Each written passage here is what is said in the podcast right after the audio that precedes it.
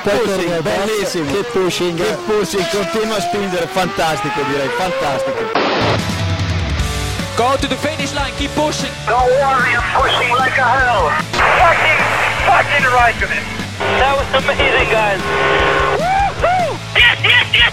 I'm much quicker than Jimmy. Give me the full power then. Avanti, Fer, avanti! All the time you have to leave a place. Okay, Felipe,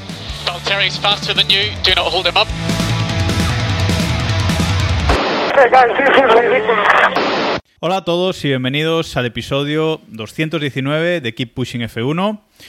Un capítulo previa del Gran Premio de Azerbaiyán, de ex Gran Premio de Europa, qué buenos tiempos, que se correrá este próximo fin de semana en el circuito de Bakú.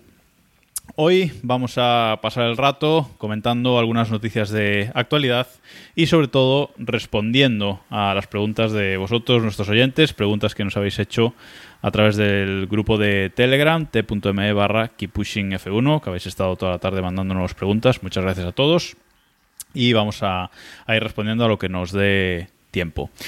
Y por aquí estamos Héctor, Diego, David. Buenas noches a los tres. Buenas noches. Y un servidor, Jacobo Vidal. Hoy no tenemos ni a Iván ni a Samu, a Samu, que muchos de nuestros oyentes más recientes ni sabrán quién es, pero bueno, no pasa nada, es- lo tenemos ahí en el recuerdo. bueno, El autor intelectual de este podcast. De los más recientes y de los más antiguos, a lo mejor tampoco se acuerdan Ah, ya. sí, ¿eh? a ver, a ver, hay que recordar que los oyentes pidieron tanto la dimisión de Samu que al final, pues, se lo ha tomado la tener Pasó. cuidado con lo que se pide. pasó. efectivamente. Bueno, vamos a, empezar con una rondita de noticias que, hemos seleccionado. Y vamos a empezar por Carlos Sainz, que tituló nuestro capítulo anterior. Porque Sainz, eh, que es muy buen amigo de, Norris y sigue llevando muy bien con él, ha dicho en una pequeña entrevista que apuesta por Norris en, Baku, David. O sea, parece que apuesta incluso por la victoria ¿no? de, de Norris en el, en el Gran Premio de Azerbaiyán.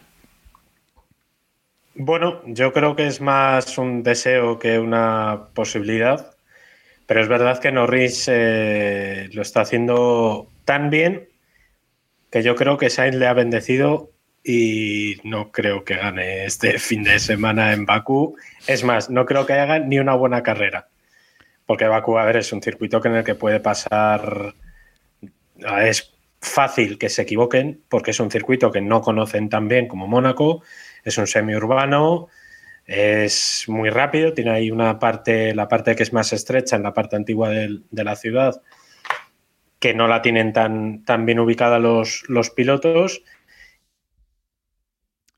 En este momento en el que la conexión de David se corta, tenemos que recordar ¿Por qué? que, bueno, pues porque no pagas lo suficiente, yo qué sé. Si pago, señor Orange, no me joda. Digo que, que en este momento tenemos que recordar que David bendijo a los McLaren en Mónaco. Recordemos, Diego, decoración nueva eh, que no iban a acabar. Ahí ese podio de, Norris, ¿no? Seguimos Billy podio. papaya. A ver, es que realmente McLaren lo está haciendo muy bien. Bueno, Norris lo está haciendo muy bien. Ya de Ricciardo hablaremos ya si eso la semana que viene.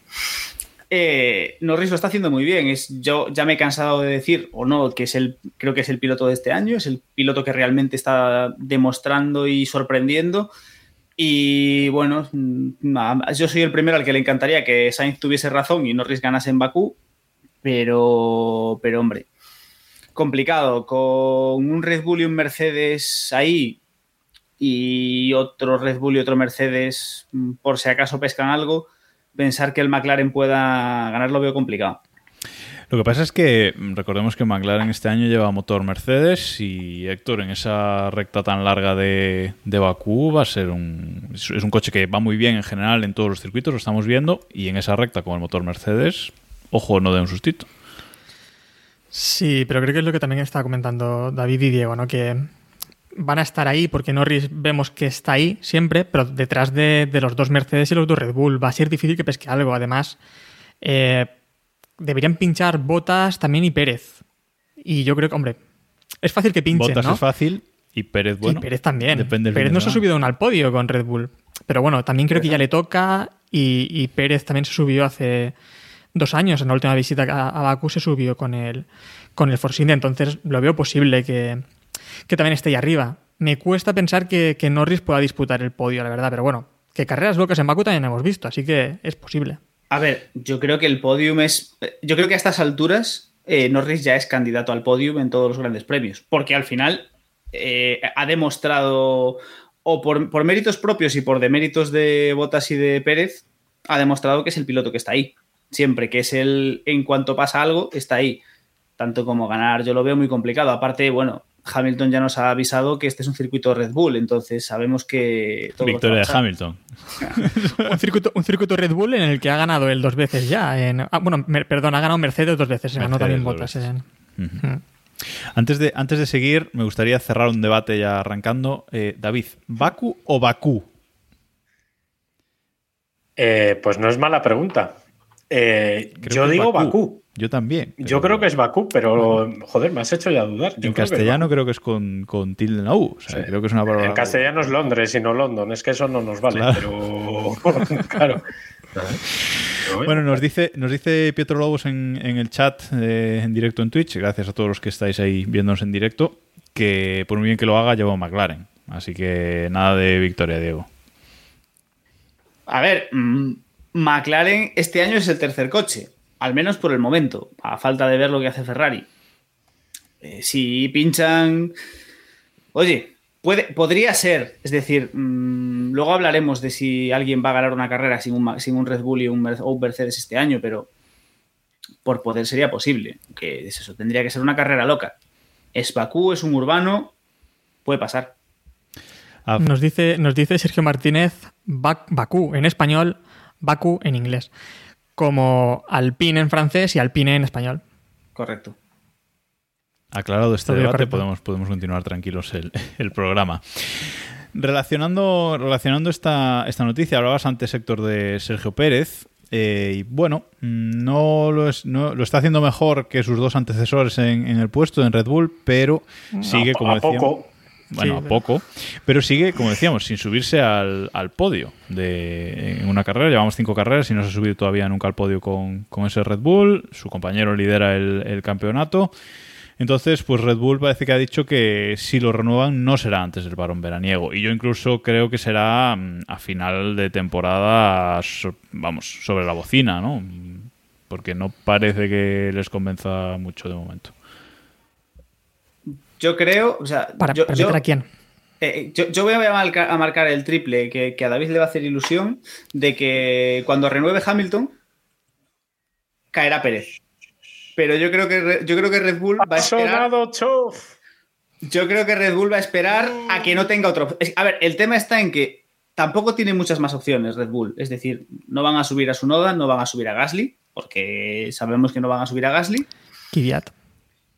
No van a meter. Ostra, que- Kvyat, madre mía. No, está Es fuera que- ya del ¿Qué metes? de Ya, pero ¿y- Red ¿Y qué Bull, ¿eh? metes? Es que no hay mucho más. Claro, fuera es que- me refiero que ya no pagan. Ya, ya, olvidémonos ya de la cantera de Red Bull. Revisemos un poco lo que hay en la parrilla y más o menos disponible.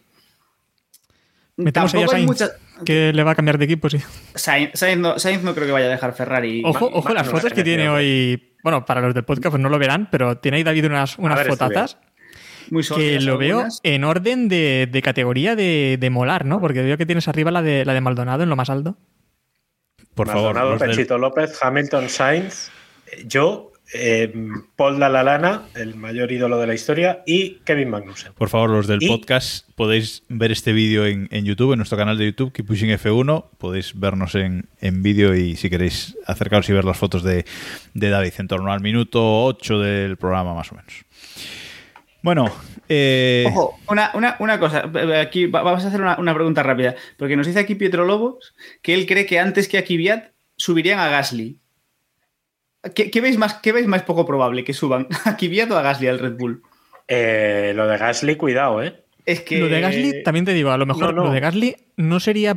Quiero decir, que a lo mejor él no quiere tampoco subir al Red Bull de nuevo, ¿eh?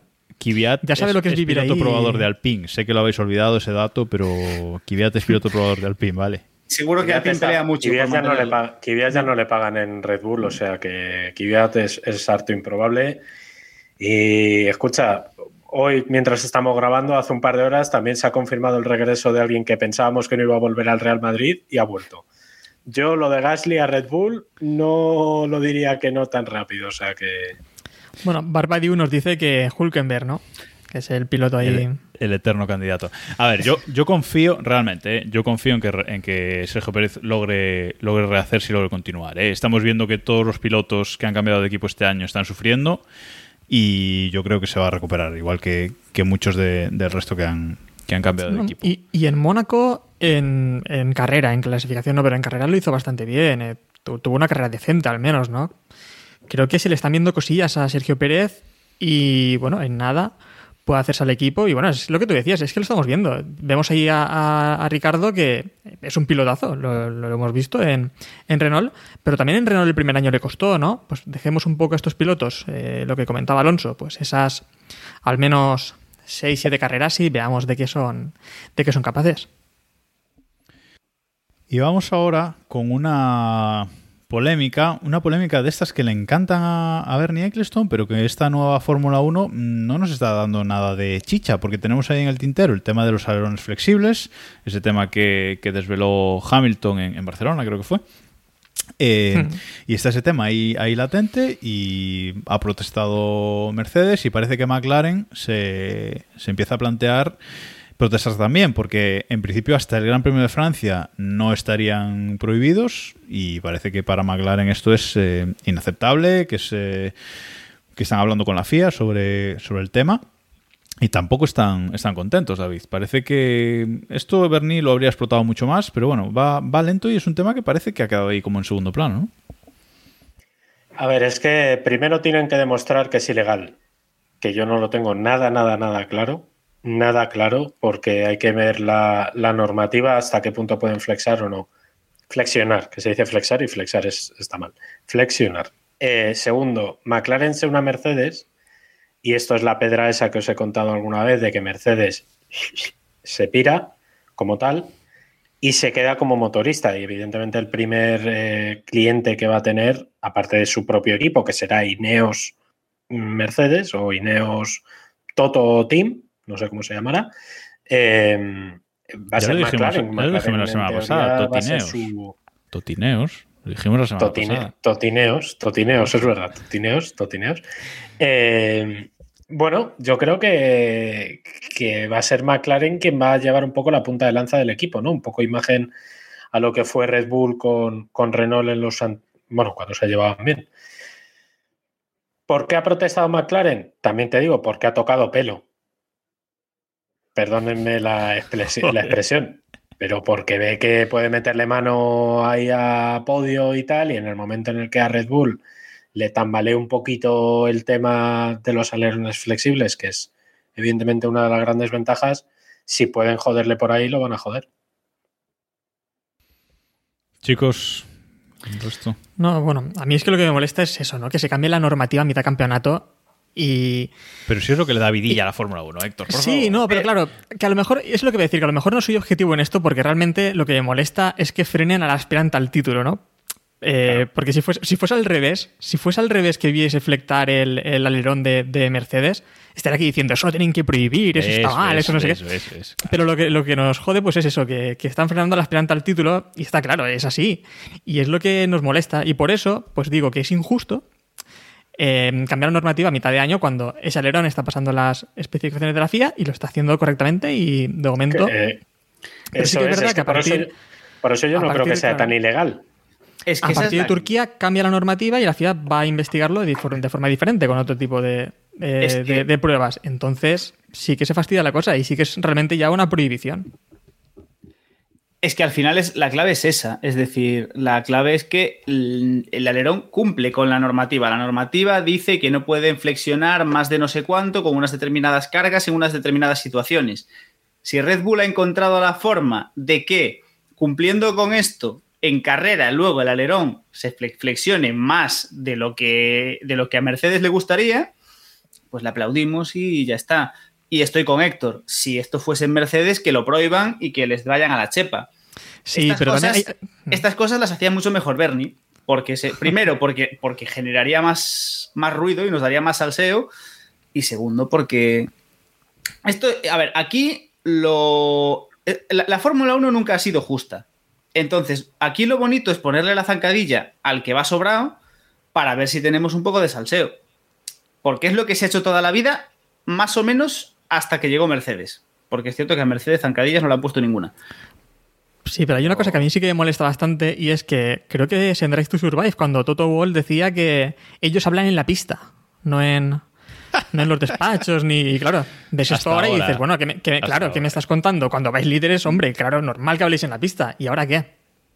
Eh, pero él lo dijo en la pista, él estaba allí en la pista al lado, con los Sí. micrófonos. O sea, es que no, no pillaste por dónde iba. La mayor zancadilla que le han puesto a, que la FIA le ha puesto a Mercedes en todos estos años es quitarle el dust, pero para la temporada siguiente. Vaya, hombre. Exacto. O sea que- Y también me parece muy insultante que utilicen, porque lo hicieron, utilizaron a Hamilton para que creara el debate público, ¿no? Porque de esto nos enteramos, como decía Jacobo, Hamilton creo tras, tras la clasificación de, de Barcelona en Montmeló, en la que dijo que Sí. el Red Bull tenía unas tres décimas extra por ese alerón flexible y legal. Entonces, espectacular Barbadío en el chat de, de Twitch que nos dice que la mayor zancadilla de Mercedes es Botas. Bueno, pues eh, impresionante. Y vamos a aprovechar este fal- faltoso y real. faltoso y real. Aprobado. Y, y- y vamos a aprovechar este, este comentario para comentar una noticia de, de Botas que ha desvelado que tiene una imagen negativa como fondo de escritorio de su ordenador para motivarse y demostrar lo que puede hacer. O sea, yo esto no ha desvelado cuál es la imagen, pero es que esto no, o sea, no le veo mm, pi sentido. O sea, no, no sé si vosotros lo veis, pero me gustaría que fuese el logo, el logo de Keep Pushing, me gustaría que fuese, pero no creo. Ah, ¿Sabes, ¿sabes lo, que, lo que pasa con estas cosas? Que ya de por sí son un poquito así especiales. Pero es que a ti esto si te lo cuenta, yo qué sé, Alonso, Hamilton, Verstappen, que ves que son animales competitivos, que son. que van, que van ahí y dices. Joder, tío, pues cada uno se motiva a su manera y cada uno. Y oye, ¿qué le vas a decir? O sea, coges a Hamilton, un tío que lleva siete mundiales ganados, por mucho que vaya con la chorra por fuera con el Mercedes, y dices, oye, pues él sabrá, ¿sabes? Le funcionará.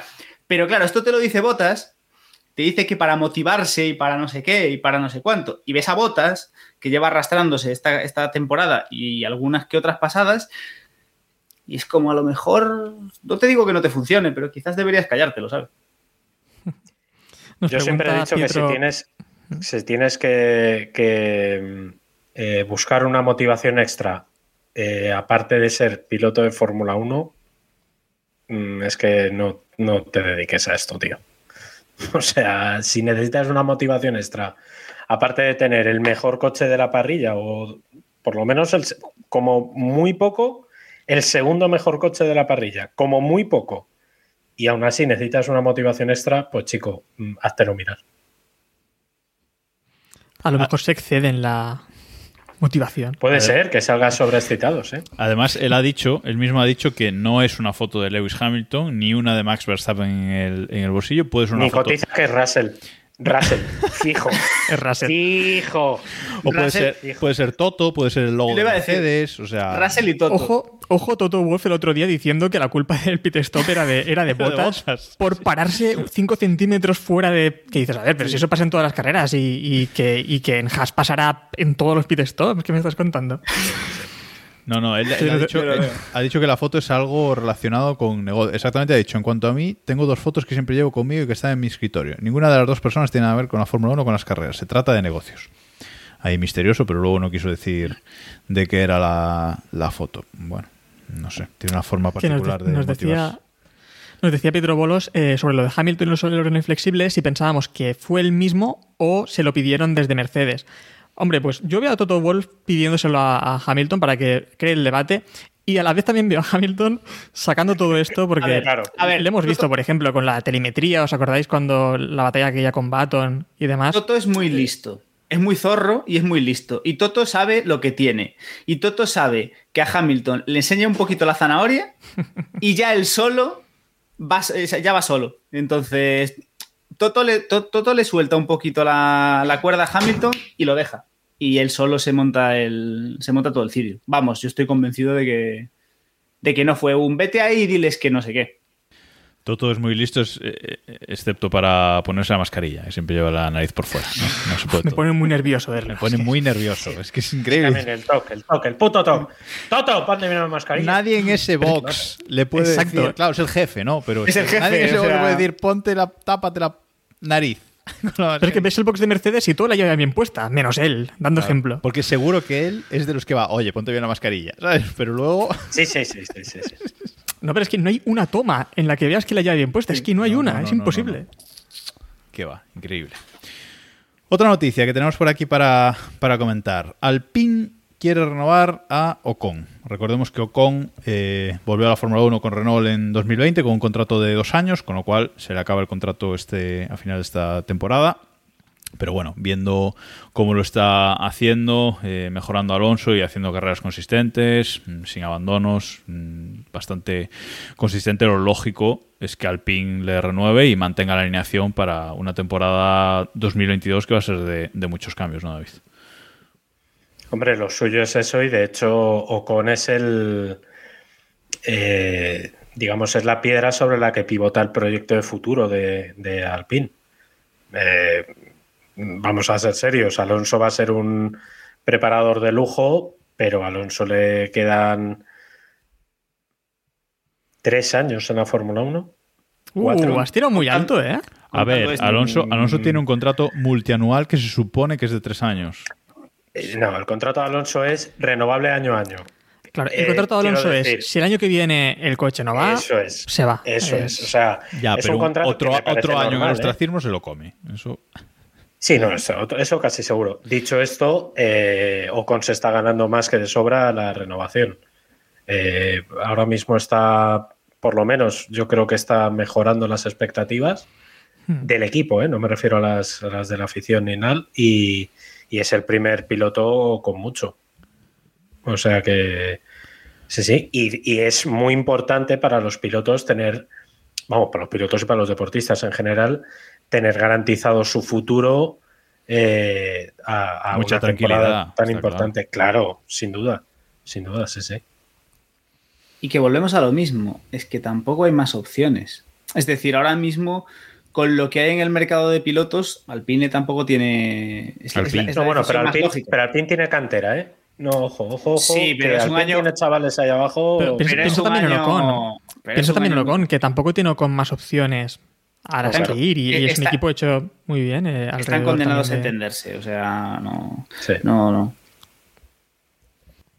Bueno, veis todos bien la renovación de Ocon, yo creo que también es, eh, es lógica. Mm, Nos dice Melaso-bajo en el chat que Ocon en ritmo de carrera sigue siendo inconsistente. Bueno, sigue siendo inconsistente y es verdad que Alonso lo suele cazar en carrera, pero, pero sigue acabando delante. O sea que, bueno, de momento mm, creo que no se le puede rechistar. Mm, Lleva 3, de 4 o 3 de 5 en los puntos.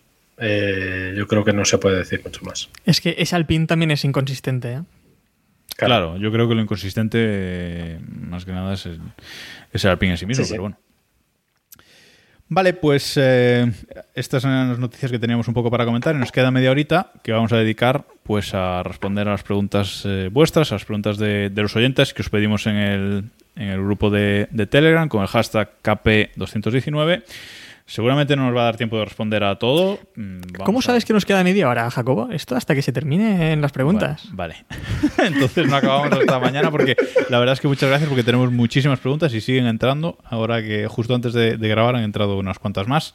Así que vamos a responder a las que nos dé tiempo y, y otro día haremos otra, otra sesión así. Muchas gracias a, a todos. Eh, vamos, a, vamos a empezar. La primera pregunta que tenemos por aquí es de San Aj. San AG. Bueno, cada uno se pone el nombre en Telegram que quiere. Y nos pregunta. Esta, esta gente, madre mía, es que Bueno, lo es que lo tiene que la genética. Es lo que hay. Es que es mi primo, es Santiago vale. se llama. Vale, vale. Entonces tiene, tiene, tiene solución el misterio.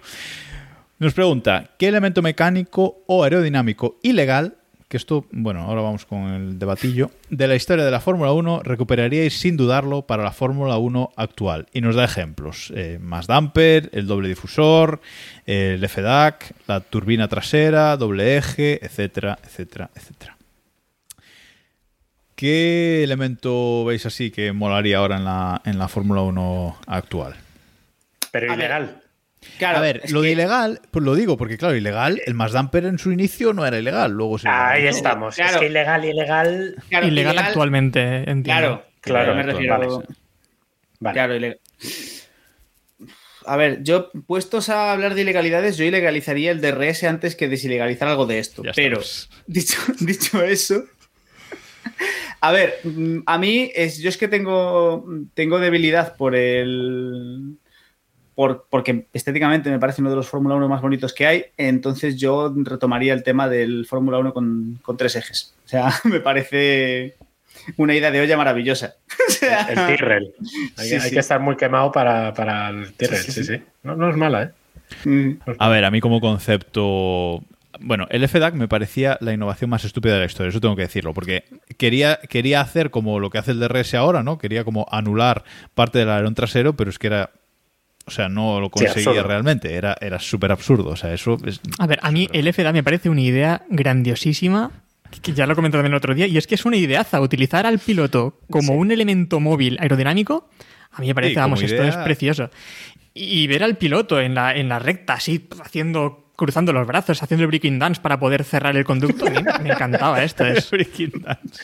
a mí, a, el- a ver, por las risas, pero es, un, es una innovación que a mí me gustó mucho, eh, fue curioso, ¿no? Pero algunos lo llevaban en el pie, ¿no? Como que había un agujero en el, en el fondo al lado de los pedales y lo tapaban cada con uno el pie hacía- también. Sí, sí, sí. O sea, cada uno. había muchos Pero luego en, sistemas, sí. en funci- en- en ganancia real yo creo que no daba, no daba tanto. No, realmente, no- ¿eh? bueno, a ver, cuando lo hicieron y dedicaron A ver, ahí pasta, será porque algo funcionaba, pero vamos, que estas, tampoco fue algo estas decisivo, cosas, digamos. estas cosas es lo de siempre. Dan una ganancia muy importante cuando lo tiene uno, pero en el momento en el que lo montan todos, aunque uno sea mejor que otro, la diferencia ya no es tan apreciable. Los doble, el tema del doble difusor, cuando lo tenía Brown únicamente, pues, iba de calle. Cuando lo montaron todos los equipos, pues, oye, tenía su cosa, pero sí, había equi- equipos que lo explotaban mejor, pero ya no tenía ese, ese punto de... Yo realmente traería de vuelta la turbina trasera. O sea, un coche con un ventilador ahí detrás, eso mola muchísimo. Eso en la élite, eso, eso mola muchísimo. Y además, que supone que pegaba el coche al suelo mucho más, ¿no? Entonces, Debería ser. yo esa turbina, e- esas imágenes que hay de, de esos coches con, con la turbina trasera, a mí me parece espectacular. Yo repetiría lo que, lo que pasó en, en 92, 93, 94. Es decir, eh, la suspensión activa, que básicamente era eh, Adrian Newey con el mando de la Play haciendo así, o sea, haciendo que el coche hiciera, ¿sabes? Se pegara, no se pegara y tal. Que por cierto, es una innovación que han descubierto en las motos hace mm, este fin de Ayer, semana, me parece. sí, sí, sí, sí. Ayer, o sea, es que van, como en tantas otras cosas, 30 años tarde. Ya estamos. Eh, no, es que a ver, es que es, es que es de coña. Pero haría exactamente lo mismo que pasó en la Fórmula 1. Es decir, lo dejo un año, al año siguiente digo que dudo, y luego cuando ya está, lo tienen todos los coches, lo jodo. Y, pero justo antes de que empiece el mundial, y entonces luego los coches son inconducibles y tenemos risas. A ser posible que no acabe matándose nadie, como pasó, pero mm, esa evolución a mí me gustó.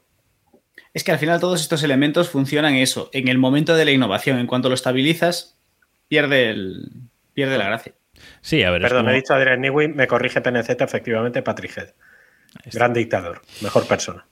Eh, como, como decíamos, lo, de- lo del Dash de Mercedes de- del año pasado, pues, eh, pues lo mismo, ¿no? También lo tenía solo Mercedes y era. mm, Bueno, cambiaba las cosas, pero este año lo habrían tenido todos y la FIA no lo, no lo, in- no lo ilegaliza, ¿no? Entonces, bueno, pues es mejor que lo ilegalicen porque así no gastan dinero inútilmente eh, en algo que, que no va a marcar. No, ese no es el foco. No, no, no. Hay que gastar dinero inútilmente. Vale. Es, esta la A ver, si el dinero se lo van a gastar en lo que sea, ¿sabes? Que al final, Claro. realidad- Bueno, pero que Sí. inventen otra cosa.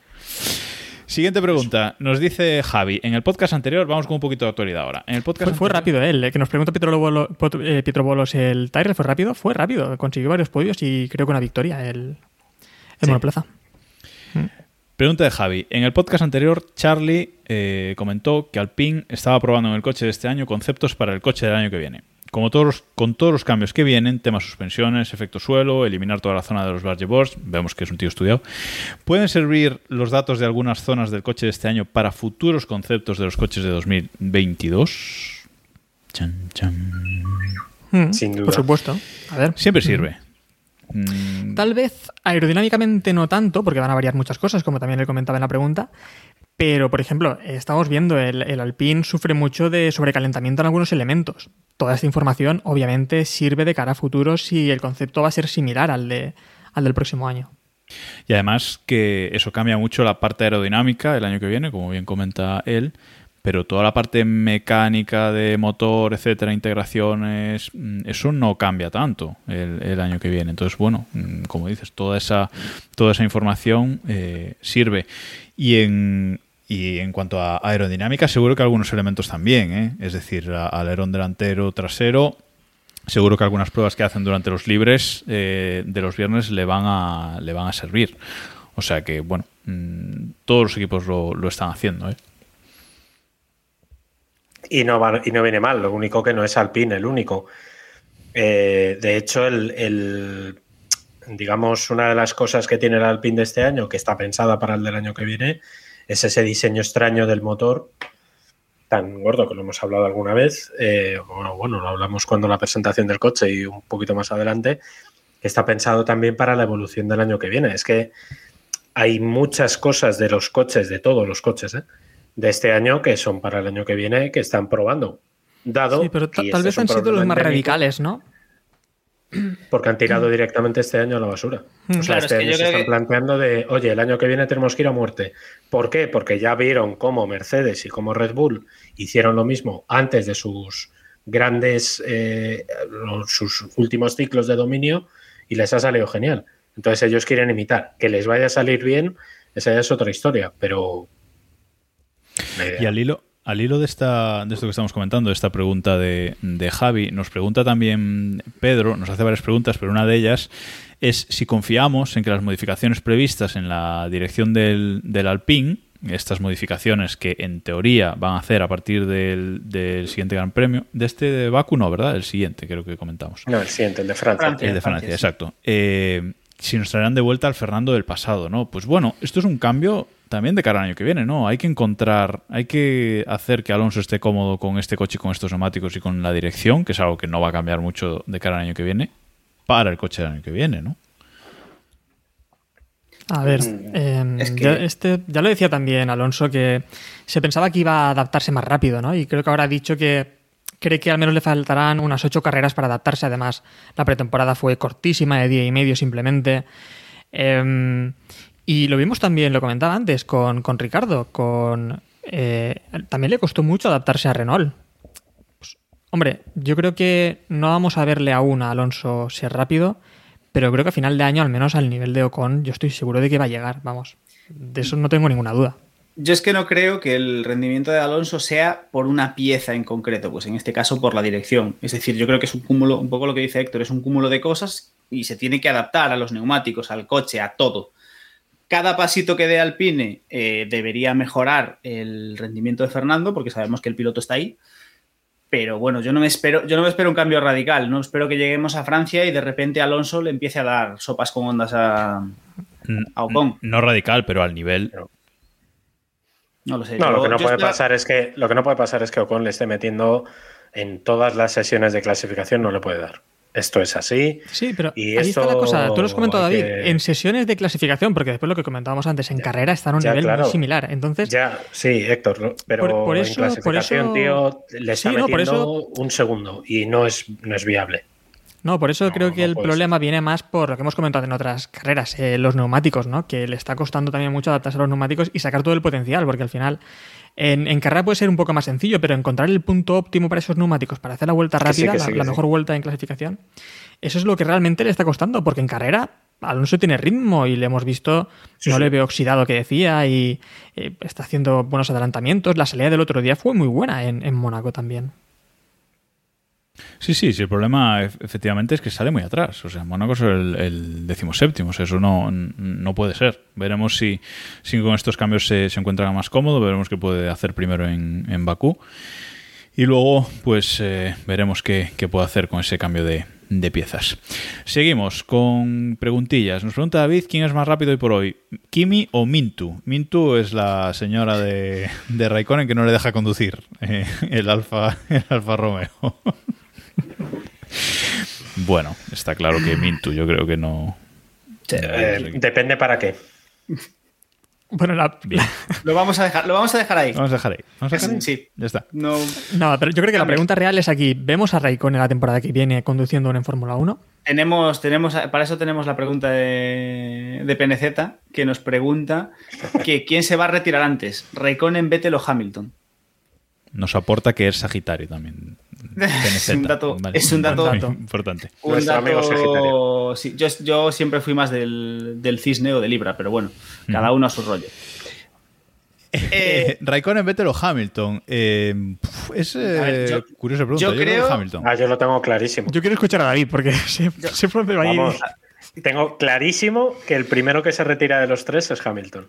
Pero Yo vamos, Mira, te digo, el que más lo necesita creo que es Vettel, al menos un año, sabático, y creo que es el que más lo No, necesita. no, no. Pues un Retirada año sabático, definitiva. no vuelve. Retirada definitiva. Retira definitiva. Hombre, retira definitiva Raikkonen. Raikkonen. Raikkonen el año que viene, eh, olvídate. ¿Tú crees? ¿Pero a quién va a Olvídate. poner ahí Alfa Romeo, hombre? A, joder, a nuestro amigo, a, ¿A Mazespin. Mick? ¿A Mick? A Ah, Mick. Yo creo que Mick tiene que salir de tiene- Haas, eh. Claro. Depende, depende el año que cuánto- viene está en Alfa Romeo. depende, cuán- depende cuántos millones necesiten los de Alfa Romeo. A Básicamente. Ferrari, a Ferrari no le van a subir aún. No, Creo que le necesita un año de transición ahí en Alfa Romeo, uno o dos años buenos ahí. Y, y tienen, Ya, ya están preparando a Hilo, ya está la prensa británica apretando, eh, eso está ya hablado, atado y bien atado, como se hizo en el 70. O sea que Pero Giovinacci entonces se queda, ¿no? pues se quedará. No sé, eh. Giovinacci no es piloto de, de la Academia de Ferrari, de los jóvenes Sí, sí. de, de ¿Y- y Ferrari. qué? Sí, bueno, sí, dejó de Eh, ser joven hace ya unos años. A sí. Giovinacci se le está poniendo una cara de piloto probador de Ferrari. Por eso lo digo, por eso. De, o sea, Que, que Giovinacci es el millennial, lo tenemos Ah, clarísimo. ahí está, ahí quería Vamos. llegar yo. Ahí quería O sea, llegar. es el Badoer de, es el Badoer del presente, de esta nueva generación, sí, sí. Yene no, porque a Yene no le mueven de ahí ni con agua hirviendo, pero No, no. vamos, No, eso- eso ya que está va a acabar- ahí, que va a acabar, da- va a acabar dando vueltas a los VIP, en- a Cristiano y a esta gente ahí en Fiorano, vamos, ni cotiza. Hombre, sí, sí. Y ya que, estamos, ya que estamos hablando de Ferrari, tenemos varias preguntas sobre, sobre Sainz y y Leclerc. Por ejemplo, Pedro, que nos pregunta, tras las buenas sensaciones de Carlos en Mónaco, ronda rápida. ¿Quién acabará por encima en el Mundial al final de temporada, Sainz o Leclerc? Ojo que esto ya lo comentamos en el capítulo de predicciones. Ninguno nos acordamos de lo que dijimos, estoy seguro. Así Yo sí que me correcto. acuerdo. Yo sí. sí me Yo acuerdo. me, me acuerdo de lo que no contestó todo el mundo. No, adiós, yo no tengo. Yo Eh, David dijo bueno, Sainz, eh, Jacobo dijo Sainz, y tengo dudas con Diego, que no estoy Sainz. seguro. Yo creo que Yo dije, Sainz vamos. también, ¿no? Yo, si no, y si no, me tiré un piscinazo muy grande, pero no, Sainz. Creo que ¿cómo nos Iván dijo también Sainz y yo dije? Leclerc. La madre que nos parió. Es verdad que Yo no- sigo pensando lo mismo. mal. Yo sigo pensando lo mismo, tengo que decir. Sí, yo también. Yo pienso que Leclerc, Estoy eh, lo, convencido. tengo, lo tengo claro. Yo estoy convencido de que Sainz. De hecho, creo que, bueno, creo que eso viene una pregunta después, pero creo que Leclerc va a quedar también por delante de Norris esta temporada. Me adelanto ya. Uh, pero... Pues, pues fíjate, yo ca- no, no, eh, pues me mantengo, no sé si lo dije, probablemente sí. Eh, yo me mantengo, ¿eh? yo creo que Sainz va a acabar por No, no, delante dijiste- de, Leclerc dijiste Sainz, y de Norris. Pues me, me mantengo. Es más, ¿También de- Norris también? de- No, de Norris no. Pero No, de, yo de Norris Leclerc no. De Norris no. De Norris no, porque Norris está ya un poco a calzón quitado, pero, pero sí, sí, no, yo. Sainz por delante, justito, justito, pero. Por pero delante. sí, sí. ¿Sabes qué, ¿Sabes qué le pasa? ¿Qué le pasa a Leclerc? Leclerc eh, tiene bastante mala suerte. Cuando, o sea, es, eh, tiene mala suerte. Cuando le tiene que ir bien la cosa, como le ha pasado en Mónaco. Cuando todo parece encarado y tal, boom, algo le pasa. Es un tío. ¿Sabemos si Netflix va a volver a Ferrari? Pregunto Por nada. favor. Por favor. Eh, hombre, 23 carreras mal se tiene que dar para no asomarse Joder. una vez. Eh, todos queremos, creo, que le toque ya a Mercedes.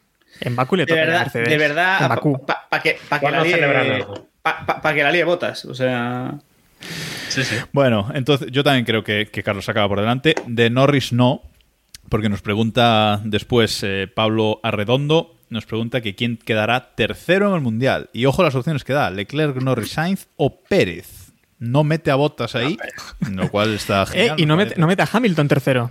No mete a Hamilton tercero, no, no, no. Es decir, es decir Esto- él asume Verstappen, Hamilton los dos primeros, no, no se sabe cómo colocados, pero el tercero, Bueno, bueno. los dos o- o Ferrari, no. Norris o Pérez.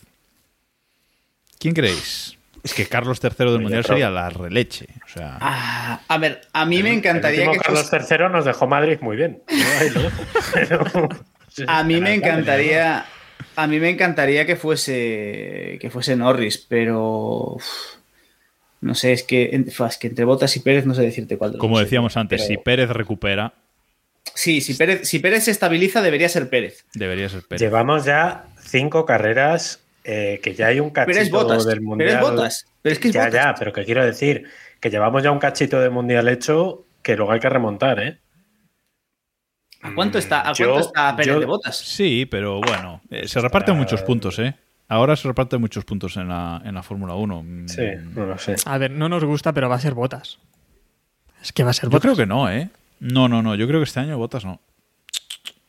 Botas tiene ahora mismo para sé que quién va a ser, la, pero gente Bottas. se, se- la gente se ubique. Después de las cinco primeras carreras está Verstappen primero, 105, Hamilton segundo, 101.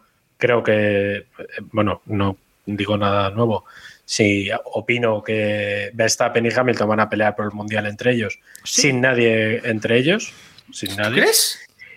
Bueno, No sé. pero escucha, la, la- la siguiente pelea, que es que está bastante bien, es Norris con 56, Bottas con 47, Pérez con 44, que yo pensaba que había muchísima más diferencia, y Leclerc con 40.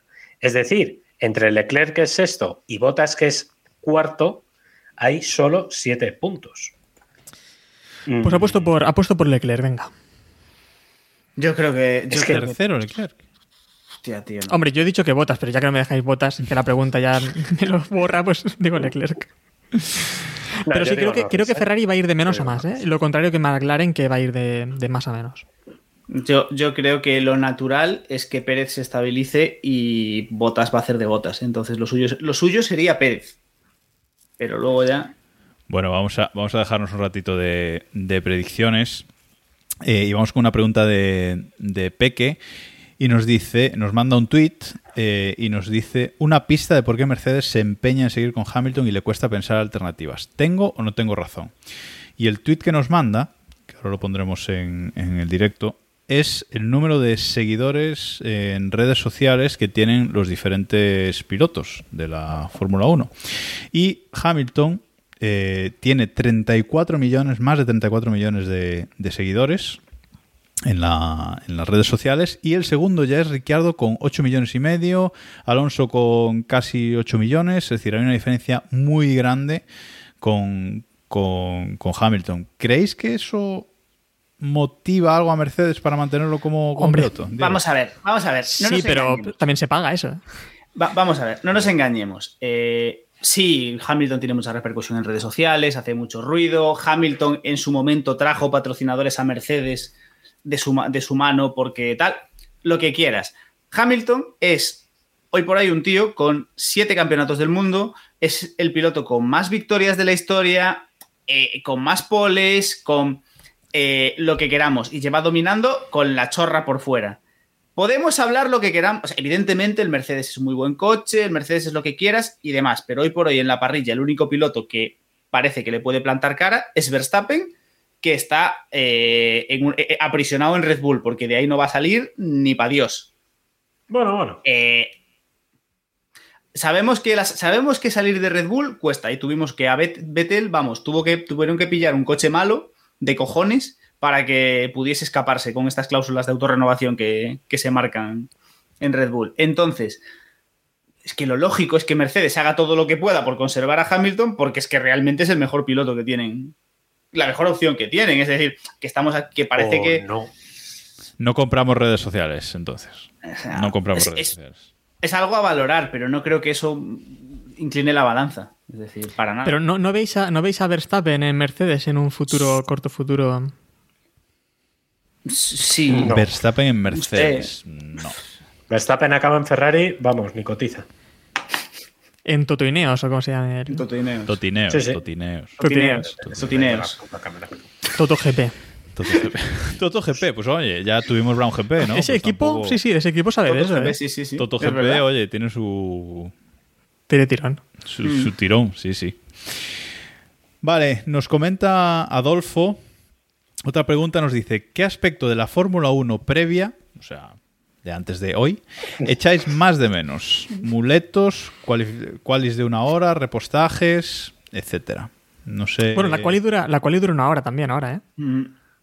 Bueno, Sí, yo pero entiendo yo que se entiendo refiere al Ya, formato, sé lo que ¿no? se refiere, sí, Claro, pero es por trolear. a formato libre, ¿no? Rollo, rollo Exacto. MotoGP, ¿no? Salir a rodar y el que haga el mejor tiempo, o sea, a rodar todos en pelotón y el que haga mejor tiempo.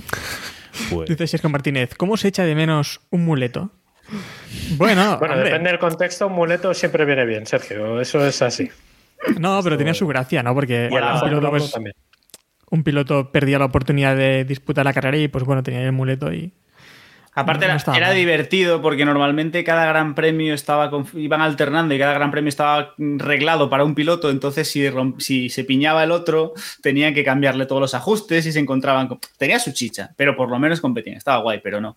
A ver, yo mm, de lo que nombra y de lo que me viene a la cabeza, mm, yo echo mucho de menos los, los repostajes. Es decir, los repostajes y evidentemente el, el tener varios fabricantes de neumáticos y bueno, en general todo este tipo de historias. La variedad. No, lo de los neumáticos, lo de los neumáticos es clave. O sea, la, la dictadura que tenemos con, con Pirelli, esto con Michelin, vamos, no pasaba eh, ni para Dios. Pero, ¿echáis de menos a Michelin o echáis de menos la lucha de neumáticos? Porque yo echo de La menos lucha. la lucha. lucha de no- neumáticos. lucha, la La lucha. no, la no, lucha, la lucha de neumáticos. Lo que- Era mira, lo Michelin, que- pero por, Lo que realmente pero vamos, echo de menos es la manipulación del campeonato, tipo lo que ocurrió pues con... No manipulación, no manipulación, pero lo que ocurrió, por ejemplo, en 2005, que Ferrari realmente tenía un cochazo en los años anteriores y Bridgestone no iba. Y pues mira, los, los, eh, los Michelin pues pudieron ahí plantarles cara. Entonces, lo divertido creo que es eso, ¿no? Que, que incluso el mejor coche, pues ahora si Mercedes tuviera unos, Michel, unos Bridgestone, pues ojalá. Esta era la cosa muy divertida. ¿Podemos salirnos de la pregunta y decir otras cosas? Que Sí. echemos de menos que no estén. Sí, claro, Yo claro. echo, yo echo mucho de menos la clasificación de 2003 a una vuelta. A mí eso me gustaba mucho. Veías a todos los coches y en Mónaco lo, lo compraba. Esa opción. Yo creo que sería, no, no, es, no es mala idea, y es verdad que es una, una clasificación que era muy divertida, em, pero a depende del circuito. O sea, en Mónaco, por ejemplo, es chulísima, pero en circuitos como Francia De verdad es que en francés Sí, que no me- gusta ninguna, o, ¿sabes? o- No. o Sochi, no, claro, es que esos circuitos habría que matarlos. cosa, ¿eh? Por eso, y, y no sé. Yo creo que yo creo que buscar una un poco una mezcla. Lo, com- lo comentábamos creo que en el, en el capítulo de Mónaco, el tema de dejar pues a lo mejor Q1 y Q2 y en la Q3 esos 10 últimos hacerlos a una vuelta o algo por el estilo. Yo porque creo que al final también nosotros que somos muy quemados a lo mejor sí, pero lo que haría la mayor parte de la gente sería Ver el final, ¿no? ver el final. Ojo, es cierto que la clasificación a una vuelta tenía mucha gracia, sobre todo cuando tenías grandes premios con lluvia, con historias raras y que tenían Mm, que jugar un poco ese todo ese tema, pero no sé. Pero Yo- más que nada porque ves toda la vuelta completa de un piloto y sabes dónde ha errado, qué, qué ha ido mal, entonces eh, tenía bastante emoción, al menos era diferente. Ahora, como ruedan todos a la vez, aparte de que se molestan en muchas ocasiones, no sabes muy bien hasta horas después dónde ha fallado un piloto, porque ya te, te pones a buscar o, o en internet puedes encontrar en Twitter gente comentando el error y demás, pero no es fácil de seguir ahora o saber un piloto dónde ha errado ¿no? en, un- en- en esa vuelta. De- diría arroba LGP que el formato ha sido una vuelta que sí, que está muy bien, nos gusta a todos, pero que televisivamente no, no es viable, ¿no? Y, Mm. y- y es verdad, es, es decir, un coche un coche en pista de, de cada vez, pues oye, mm, sí que mola a los más quemados, como decís, pero bueno. En fin. Ah, yo lo que más echo de menos de la Fórmula 1 antigua son los coches pequeños. O sea, y sobre todo después de venir de Mónaco, eh, tenemos unos mamotretos hoy en día en pista que mm, uf, nos decían en el grupo de Telegram esta tarde cómo arreglar eh, esa Fórmula 1 del futuro, ¿no? Eh, que lo que van a hacer el año que viene no va a valer de nada. Esperemos que valga de algo al menos, pero es verdad que van a seguir siendo coches muy grandes, con menos aerodinámica, pero muy grandes. Y lo que hablaban es eso, de hacer los coches más pequeños, sobre todo para... Que le pongan la otra mitad del motor que le han quitado, que tenemos medio motor solo, que le vuelvan a poner la otra mitad. Y quitar el DRS. Los de aquí arriba creo que estamos a tope con quitar el DRS. Y De hecho, Eso creo, debería creo- ser creo que todos me lo. ¿eh? A tomar por culo. El DRS, el DRS no es, no es el problema. fuera.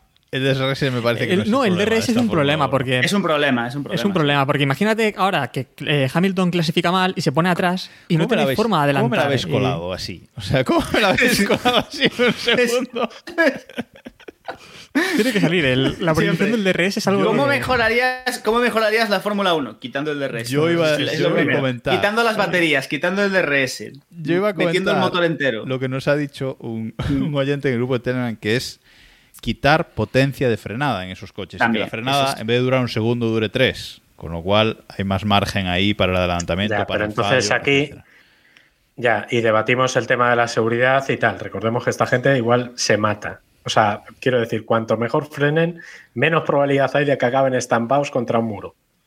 Hay- si es que hay muros, porque claro, lo de los muros en los otra. circuitos se nos está olvidando. El- Eh, en a- fin. a- ahí, ahí vamos a otra eterna. eh, meter buenos circuitos, que, que- que estaría Sí, bien, estaría y bien. eh, el tema y las eternas problemas de las escapatorias. Que Liberty cuando llegó dijo eso, que lo que quería era fomentar los circuitos históricos y demás, y después estamos viendo que Sí, al final es más Pues de momento, a mamar. Están Pero mamando. los, los circuitos históricos no pagan, tío. No sueltan la panoja, o sea, Claro.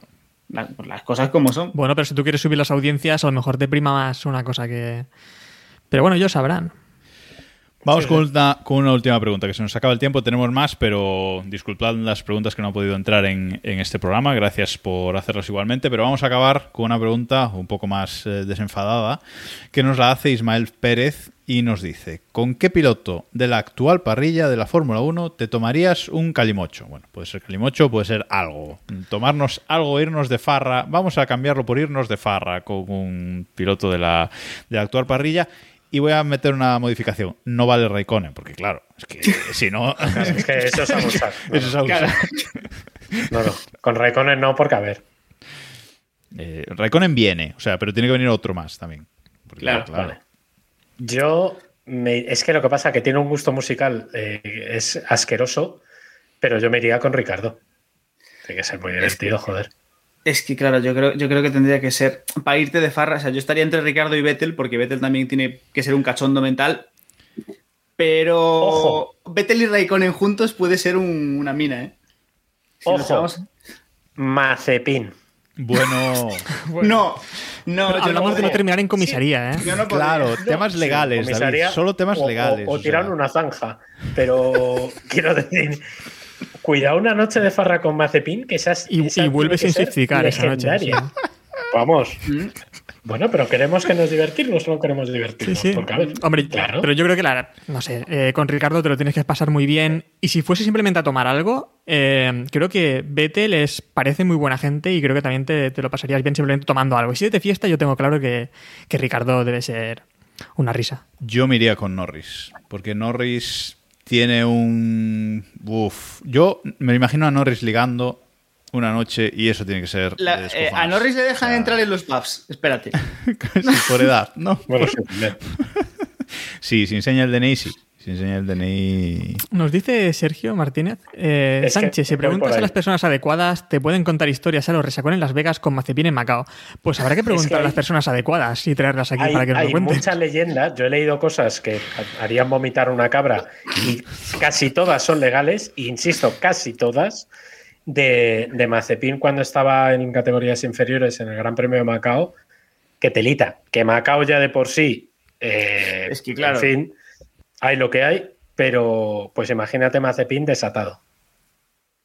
O sea, sí, sí. Interesante. Bueno, pues a ver qué fiesta prepara Mazepin en Baku, porque es el gran premio que nos toca este fin de semana. Mm, Sexta carrera de- del año, llega Verstappen y Red Bull líder. Verstappen con 105 puntos por 101 de, de Hamilton. Puede haber cambio de líder de nuevo. Y nos encontramos con un circuito eh, semiurbano, a, a lo Valencia Street Circuit, pero sin corrupción valencià. Eh, es una democracia dudosa aquello del Gran Premio como de- Valencia. como Valencia, efectivamente. Y en principio, pues tiene un murillo ahí del, del siglo XIII. Y en principio, mm, el primer año que fuimos allí, uf, pensábamos que iba a ser un ticódromo infumable. Pero la verdad es que ha acabado dando carreras divertidas, carreras eh, rápidas y creo que nos, que nos vamos a, divertir bastante. Esa primera curva que se cierra muchísimo, siempre, siempre hay lío. Y luego es un circuito, no es fácil, ¿eh? ese estrechamiento entrando en la ciudad vieja mm, suele dar muchos problemas a, a los pilotos. Cuidado con Alonso si la dirección no le va fina, mm, en ese punto que también puede tener problemas. Así que, bueno, yo creo que esperamos una carrera entretenida, ¿no? Ahora será un tostón. No creo, hombre. Malo será, joder, malo será. Recordemos que Mónaco fue el único gran premio sin coche de seguridad. No... En El- Bakú toca. Ya, Baku toca. y, y sin adelantamientos también. Salvo los de la primera. No, pero bueno, que, que Bakú es un circuito al final donde siempre hemos visto que ocurren cosas, ¿no? Y no es Mónaco, es un circuito que A ver, tiene zonas bastante anchas y se puede los adelantar. Grandes premios sin liarla, no, tío. O sea, ¿Quién, quién? Mazepin- Perdona, Diego, ¿no te he escuchado? Mazepin. Mazepin dos grandes premios sin liarla no puede ser, joder. Ojo, que al final Schumacher está liándola más que Mazepin, Sí. ¿eh? Es lo que es la, la macepización de Schumacher, cuidado, ¿eh? Pero a ver, no, no. A ver, Mazepin no la lía porque Sí, sí. va un segundo más lento por vuelta que su compañero. O sea, es que es difícil. Pero no la lía. claro. Es que antes iba, claro, es que antes era lento y malo, ahora solo es lento. Bueno, Claro. pues sí. claro. Sí, sí. Eh, cuidado con los horarios de ese fin de semana, ¿vale? Porque cambian un, un poco, hay una hora de diferencia con respecto a lo habitual. Los libres del viernes son a las diez y media, los libres 1, los libres 2 a las 2, los libres 3 el sábado a las 11. La clasificación es a las 2 y la carrera el domingo también es a las 2, no a las 3 como los grandes premios eh, europeos. Ahí hay una, una horita. Personalmente yo creo que prefiero las carreras a las Eh, 2. O sea, Sí, sí, perfecto. Las dos. ya Las, está. car- las carreras son a las dos. hijos de puta todos. Es que como Sí, te sí. toque, como te toca un Mónaco ahí a las 4 esa hora ya es difícil, Qué ¿eh? sí, siestita te echaste, ¿eh, Jacobo? Qué, qué buena.